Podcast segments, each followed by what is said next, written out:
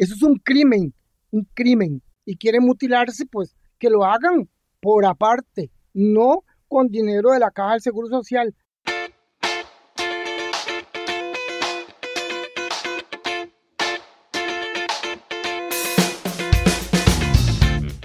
vamos a, quedar claros en eso. El Patronato Nacional de la Infancia se hizo, se creó para defender a los menores de edad, defenderlos de cualquier tipo de agresión. Exacto. Y ahora está teniendo una función total y absolutamente contraria para lo que fue creado. Bueno, en, en ese caso, en, este ese caso. Habrá otros casos que seguramente, sí, lógicamente, ¿verdad? Y, si, si, eh, ahondamos un poquito en eso, no tiene recursos para muchos eh, casos de violencia, de emergencia, pero para estos vamos a estar seguros que sí va a tener recursos. Bueno, este, mm, la Caja de Seguro Social tampoco tiene muchos recursos. Tampoco tiene este, para atender, hay unas filas enormes de cirugías que tienen que esperar uno, dos, tres, cuatro años y más. Eh, y más. Pero ahora ellos quieren obligar a la Caja del Seguro Social a que se realicen estas cirugías prontas efectivas, expeditas. Bueno, hace un rato lo leí. Y la gente que tiene cáncer, padecimientos graves, padecimientos crónicos, que necesitan cirugías. bueno, ¿y qué si un médico, por ejemplo, se opone a, hacerle una cirugía a un chiquito Va a estar en, juego el puesto. Va a estar en juego, lo despiden, también. No, es que hay, es, es, como, una, como una araña nefasta eh, este, que a, a todo lado llega. En caso de que ninguna de las personas representantes em, esté de acuerdo, debe ser referida al Patronato Nacional de la Infancia, donde en compañía de alguna asociación u organismo, No gubernamental que tenga la defensa de los derechos humanos entre sus fines y que tenga una relación con la persona menor de edad. Se procederá a explicar al menor los alcances del trámite de rectificación de imagen. Alguien dice, ah, es que en lugar de que se llame Juana, eh, se llame Juan. ¿Qué tiene que ver eso? O sea, ya estamos hablando de que mutilan la identidad y después van con el cuerpo.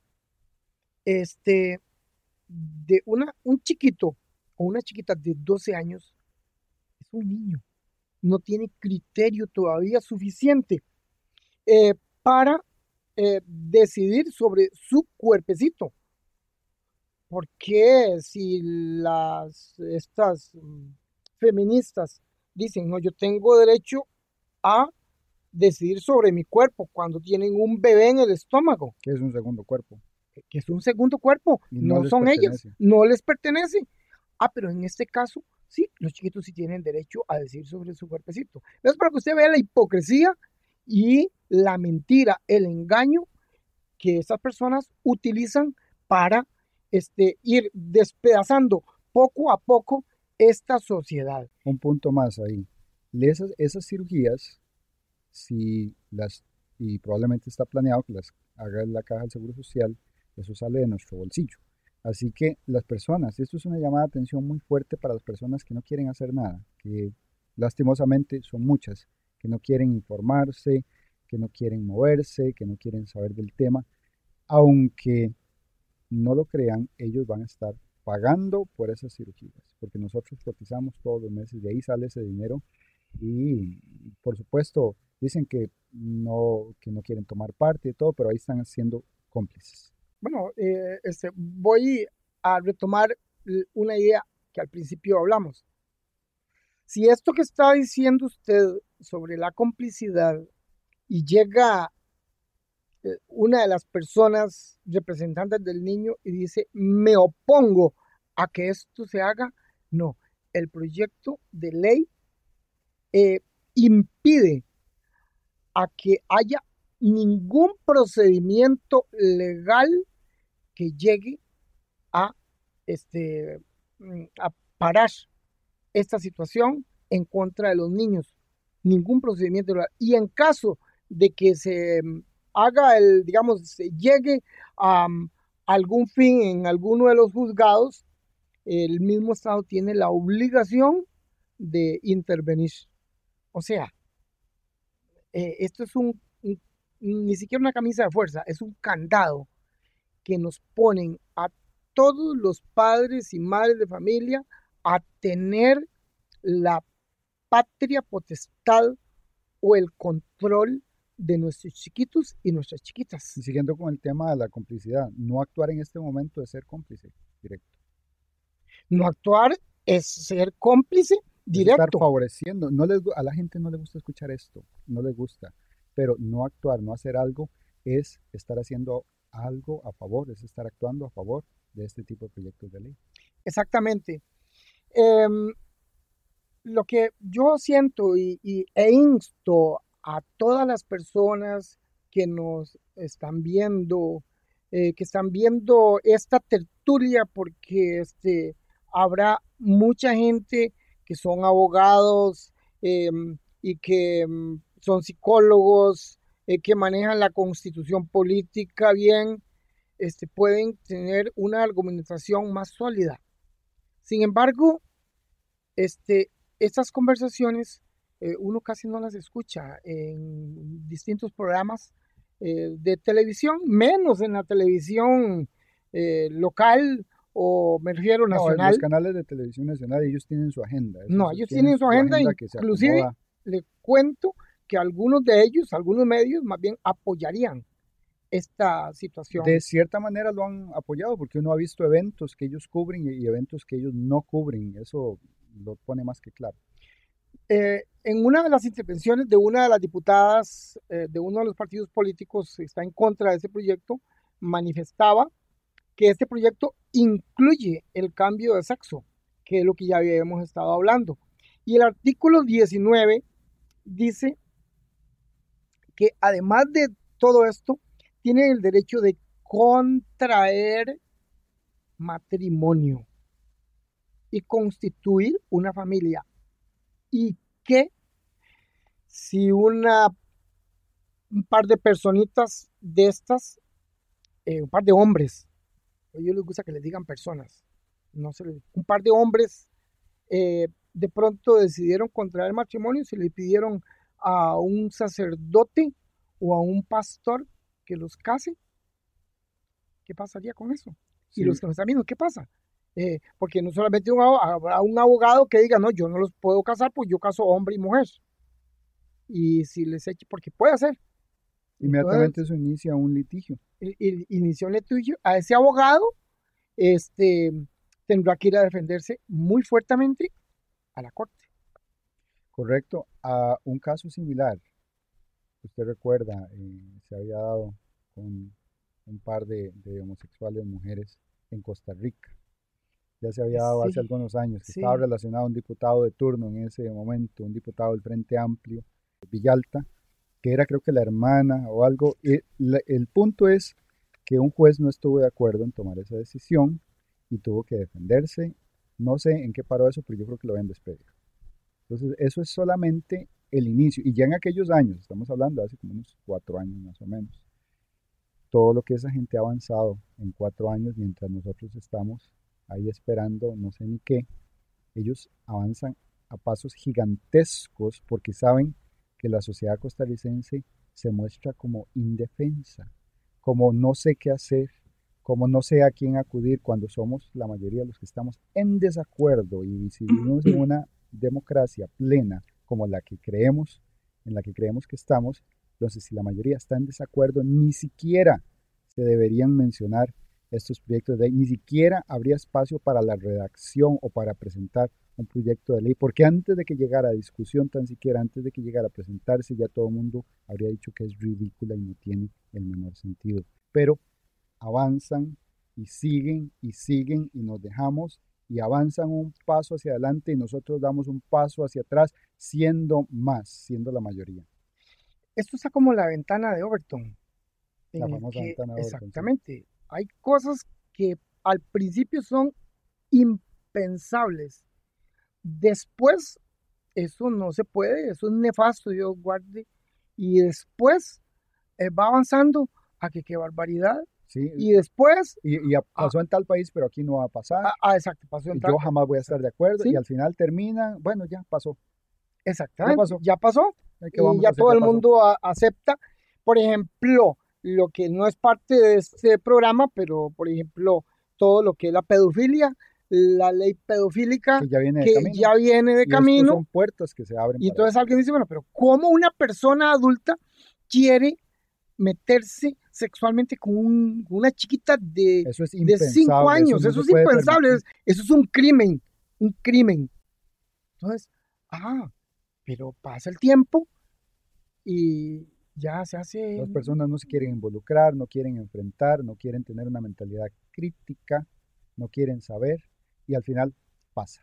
Bueno, ah, para hablar de otras cosas eh, aún menos feas, y yo mm, manifiesto esto que mm, parece que es muy crudo lo que estamos diciendo, pero es una realidad. Y los, especialmente los padres, madres familia, abuelitos, tíos y, amigos que aún mantenemos esos valores de defensa de los niños, de esas criaturas inocentes que Dios les dio en los hogares, este, levanten la voz. Eh, ya han habido más eh, manifestaciones, van a haber más manifestaciones, eh, porque hoy es necesario que defendamos los niños. Y entonces, como usted lo decía, Alex, poco a poco quieren irse ahí cimentando, afirmando, afianzando, si nosotros los dejamos. Si la sociedad, que somos la mayoría, este, la- las dejamos. Entonces dice en el artículo 22, pues ya ahora dicen cuáles instituciones. Se obliga, se obliga al INA a destinar cuando menos un 3% de los cupos de cada uno de los servicios de capacitación a las personas LGTB. Ya, se obliga. Y anteriormente también se obligaba a las empresas estatales eh, a contratar. O sea, se obliga a que los formen y a que los contraten. ¿Me comprende dónde está las, todos los ligámenes? Dice, eh, y se obliga todas las instituciones públicas en el artículo 24 de esta ley a reservar cuando menos, cuanto menos, un 3% del total de las plazas. Entonces, yo digo, claro, eh, alguien nos puede decir, "Sí, pero ustedes son homofóbicos, ustedes están en contra de esta comunidad y son... que, que es un término que ahí, ahí se ha ido acomodando también. Eso es- también es para otro tema grande. Bueno, es- exactamente. Pero no, yo tengo amigos que tienen esas inclinaciones y yo los Nada respeto que muchísimo. Eh, eso nada tiene que ver con estos amigos. Y muchachas, eh, algunas de ellas yo las veo con un sentido eh, de amor, eh, de cariño, porque yo, yo soy cristiano católico y creo que Dios nos manda a que nos amemos a todos. Es el, el- otro mandamiento que nuestro Señor Jesucristo nos mandó, eh, a que nos amemos unos a otros. Y me parece eh, perfecto. Nosotros no estamos, ni yo estoy en contra de esta situación. Estoy en contra del irrespeto y de la agresión que estas personas quieren hacer con nuestros hijos. Mm, quitándonos la posibilidad de ser el patrón con los que ellos se eduquen. La posibilidad de que nosotros seamos los conductores de estos niños. No, ellos quieren hacer lo que sea porque ellos creen que no- los padres de familia no somos dueños de los hijos, sino el Estado. Bueno, nosotros no somos dueños de los hijos, es somos Dios. responsables. Dios es el dueño, nosotros somos Dios es el dueño, nosotros crianza. somos los responsables, pero no, ellos quieren que el responsable único sea el Estado. Eh, don Wilber, y para ir cerrando con este tema, entonces, ¿cuál es la responsabilidad que nos corresponde a nosotros, a las personas que nos están viendo y escuchando? Bueno, yo pienso, todos los, a todas las personas que nos están viendo, que dejar a los niños que sean niños primero. Al principio del programa hablamos de eso, dejar que jueguen, que, se eduquen. que se desarrollen, que sean jóvenes, libres, que disfruten, que, disfruten, exacto, que, eh, que puedan aceptar los valores que la sociedad quiere para que sean felices y los padres de familia quieren que sean para ser felices, como siempre ha sido, ¿verdad?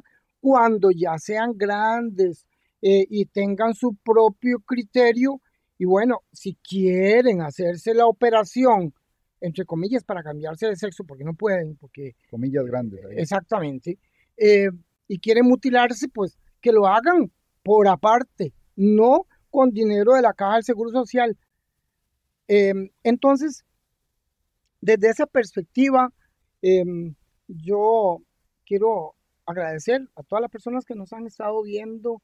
Este, yo sé que no todo el mundo va a compartir lo que nosotros. Pero ojalá lo este, hicieran. pero ojalá porque estamos hablando de la defensa de lo natural, de lo biológico, de lo científico y que además de eso contiene eh, los valores tradicionales que esta sociedad ha tenido y ha ido avanzando conforme el desarrollo de la tecnología. Este, y entonces dejemos a los niños que sean niños, lo que yo pienso. Correcto, así es. Yo creo que más claro no, no, no debería estar. No es difícil de comprender. siempre ha sido así a través de la historia de la humanidad, siempre ha sido así.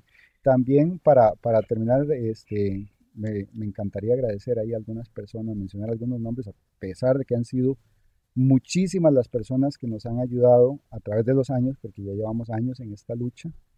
Eh, podemos mencionar algunas de las personas que han estado más cercanos a nosotros. Claro, este, yo quiero agradecer todo el apoyo de don Gilberto Arguedas, de su esposa doña Lucrecia, de Rafa Gamboa, de Gina, eh, Gerardo Jiménez, que ahí poco a poco se va a ir involucrando en todo lo que es el desarrollo de este proyecto. Este, de Rudy Gómez, que lo tenemos allá. Allá está, eh, tras cámaras, luces y micrófonos. Exactamente, haciendo de, trabajo. todo. Em, a Gabriel Badilla, a Evelyn Ureña, aquí los tengo apuntaditos para que no se me olvide. Claro, claro. Em, a José Mora, especialista que nos ha venido apoyando en todo lo que es el desarrollo de esto que apenas estamos comenzando y lógicamente a este estudio que es de Alex Zúñiga. Eh, yo quiero agradecer profundamente a usted y también a Dios, este, porque en el futuro me gustaría que tuviéramos un espacio eh, para hacer un panel grande donde muchas personas puedan intervenir y opinar referente a lo que es el bienestar de la sociedad. Correcto, correcto. También eh, es importante agradecer a las personas, los padres de familia de la parroquia de Rivas que siempre han estado apoyándonos por ahí. Los Ciudadanos del Cielo. Los de Ciudadanos del Cielo, hay un grupito Ciudadanos del Cielo que de verdad les agradezco muchísimo, ya son varios años y han estado ahí fuertes, han estado ahí valientes, siempre apoyando de la mejor manera que han podido, así que muchísimas gracias a ellos. Y una última cosita para cerrar defendamos que a lo bueno se le llame bueno y a lo malo se le llame malo. No, como se quiere, a lo bueno malo y a lo malo bueno. No, defendamos lo que es. Correcto. Que tengan eh, lindo día, linda noche o linda madrugada.